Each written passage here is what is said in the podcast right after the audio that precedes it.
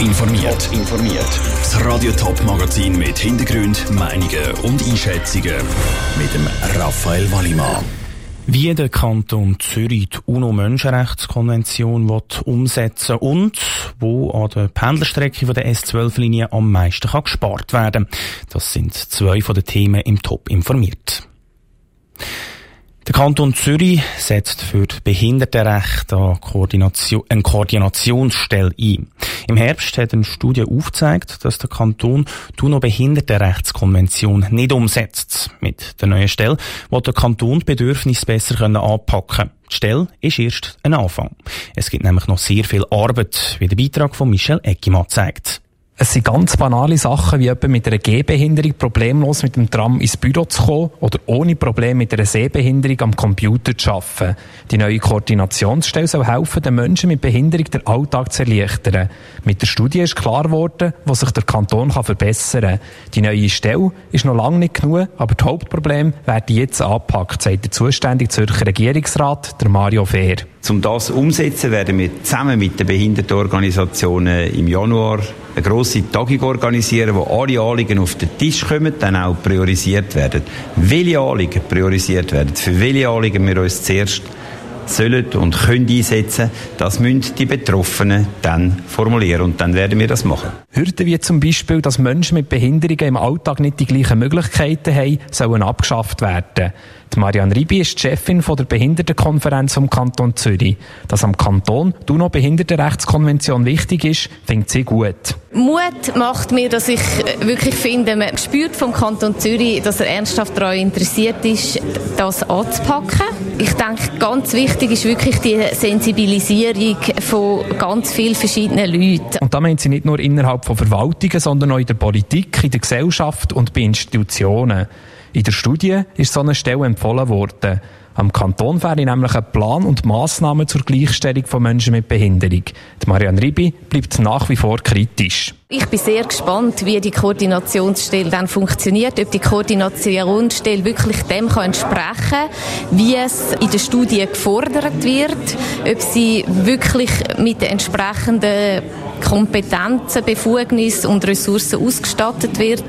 Da sind wir sehr gespannt drauf. Der Kanton Zürich hat angekündigt, bereit zu sein, mehr Geld den Behindertenbereich zu investieren. Das Ziel müsse sein, dass sich Menschen mit Behinderung frei in der Gesellschaft können bewegen und selber können bestimmen was sie machen wollen. Der Kanton Zürich wird mit Hilfe der neuen Stelle in den nächsten fünf Jahren einen grossen Schritt vorwärts machen. Der Beitrag von Michel Eckimann. Im Kanton Zürich leben laut Schätzungen vom Bund 180.000 Menschen mit Behinderungen. Bis jetzt nutzen aber nur etwa 10.000 Angebote vom Kanton, wie beispielsweise Arbeiten in einer geschützten Werkstatt oder betreutes Wohnen. Fast keine andere Zugstrecke in der Schweiz wird so viel genützt wie die zwischen Winterthur und Zürich. Die meisten Pendler wissen, am schnellsten macht die Strecke die S12 was vielleicht die wenigsten wissen, je nachdem, wo jemand entlang von der S12-Strecke wohnt, kann er einen Haufen Geld sparen. Vera Büchi. Zürich Hauptbahnhof. Dieser Zug fährt weiter als S12. Und mit jeder Station, wo der Zug weiterfährt, können Pendler wohnungstechnisch sparen. Im Detail hat das der Vergleichsdienst Comparis aufgezeigt. Konkret hat Comparis ausgewertet, wie viel Miete eine Einzelperson für eine zwei bis drei Zimmerwohnung entlang von der S12-Strecke müsste zahlen. Rund um den Zürcher Hauptbahnhof sind die Mieten mit Abstand am höchsten. Aber schon ein bisschen Fahrt mit der S12 ändert viel, sagt Nina Spielhofer von Comparis. Sehr überraschend ist, dass man schon nach sechs Minuten Fahrt, wenn man jetzt auf Zürich Altstädte fährt, 600 Franken Miete kann sparen pro Monat und dann auf die andere Seite, wenn man Richtung Stettbach fährt, auch dort kann man 800 Franken sparen im Monat. Das ist sehr spannend und interessant, dass das schon innerhalb von der Stadt Zürich so einen Unterschied gibt. Heißt also, wer es in Kauf nimmt, dass er jeden Morgen und Abend kurz mit der S12 muss fahren, kann pro Monat viel Miete sparen. Wird der neue Steuerfuß auch noch eingerechnet und die Kosten fürs Zugbillett, geht es um sehr viel Geld. 10.000 Franken Ersparnis im Jahr sind zum Beispiel 8 Minuten nach Abfahrt im HB zu Stettbach. Nächster Halt. Winterthur. 19 Minuten nach Abfahrt im HB Zürich. Pendler mit einer Wohnung zu Winterthur könnten jetzt schon über 10.300 Franken im Jahr sparen. Nächster Halt. Soizach. 33 Minuten nach Abfahrt im HB Zürich. Mit einer Wohnung Zoizach könnte man pro Jahr knapp 12.000 Franken sparen. Das ist der Spitzenwert von allen Wohnorten an der S12-Strecke. Aber all die Beispiele gelten nur für Einzelpersonen. Sie lassen sich nicht auf andere Konstellationen übertragen, sagt Nina Spielhofer von Comparis. Bei Berli würde es wahrscheinlich noch einigermaßen funktionieren. Bei der Familie wird es dann schon wieder ein bisschen schwieriger, weil dort hat man ja noch ein bisschen mehr Kosten. Und dazu kommt am Schluss ja auch noch, dass viele einfach dort bleiben wollen, wo sie wohnen. Weil sie dort ihr soziales Netz haben oder dort das kulturelle Angebot geniessen. Unabhängig vom Geld. Der Beitrag von der Vera Büchi. Wer jetzt genau wissen an welchem Wohnort an der S12-Strecke er wie viel könnte sparen kann das nachschauen auf toponline.ch. Der AHV-Steuerdeal gerottet immer weiter unter Druck. Nachdem schon die Linken und Grünen ein Referendum ergriffen haben, gibt es jetzt auch Widerstand von rechts. Wie gefährlich die unheilige Allianz von links, grün und rechts für die Vorlage ist, im Beitrag von Franziska Boser.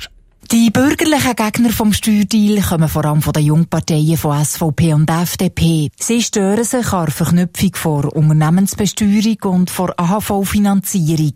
Der Nicola Rimoldi von Jungen FDP Luzern. Es geht nicht in Ordnung, dass zwei sachfremde Vorlagen miteinander verknüpft werden. So kann der Stimmbürger und Stimmbürgerin nicht mehr frei und unabhängig entscheiden, der Kuhhandel wird nicht nur von den jungen, sondern auch von den älteren Semestern abgelehnt. Der SVP-Altnationalrat Toni Portoluzzi sagt, aus demokratischer Sicht müsse man sofort aufhören mit solchen Verknüpfungen.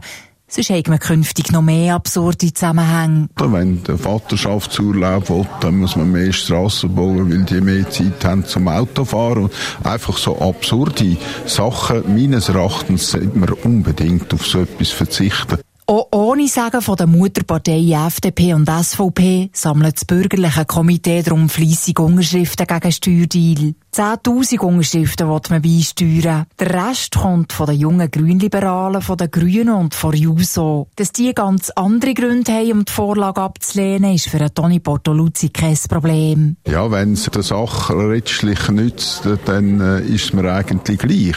Neu sind solche unheilige Allianzen nicht. CVP-Nationalrätin Elisabeth Schneider-Schneider. Wenn eine Vorlage von rechts und von links kritisiert wird, dann weiss man, dass es ein Kompromiss in der Mitte ist, ein gut schweizerischer Kompromiss. Wenn die Mitte nicht verlieren will, dann muss sie die Bevölkerung überzeugen, dass der Steuerdeal Sinn macht. Sowohl für die Wirtschaft wie auch für die AHV, wo wenigstens ein bisschen Luft bekommt. Der CVP-Parteipräsident Gerhard Pfister. Es wird eine engagierte, eine leidenschaftliche Debatte geben, das ist auch gut so. Insofern ist es immer gut, wenn ein Referendum äh, ergriffen wird, dann hat man Gelegenheit auch mit den Argumenten fürs Volk zu Letztendlich wird das Volk entscheiden, wir werden uns klar für diese Vorlage aussprechen. Die Referendumsfrist läuft noch bis Mitte Januar. Der Beitrag von der Franziska Boser. Wenn die nötigen 50.000 Unterschriften zusammenkommen, entscheidet dann das Volk. Der Abstimmungstermin ist voraussichtlich im Mai. Top informiert, auch als Podcast. Mehr Informationen gibt's auf toponline.ch.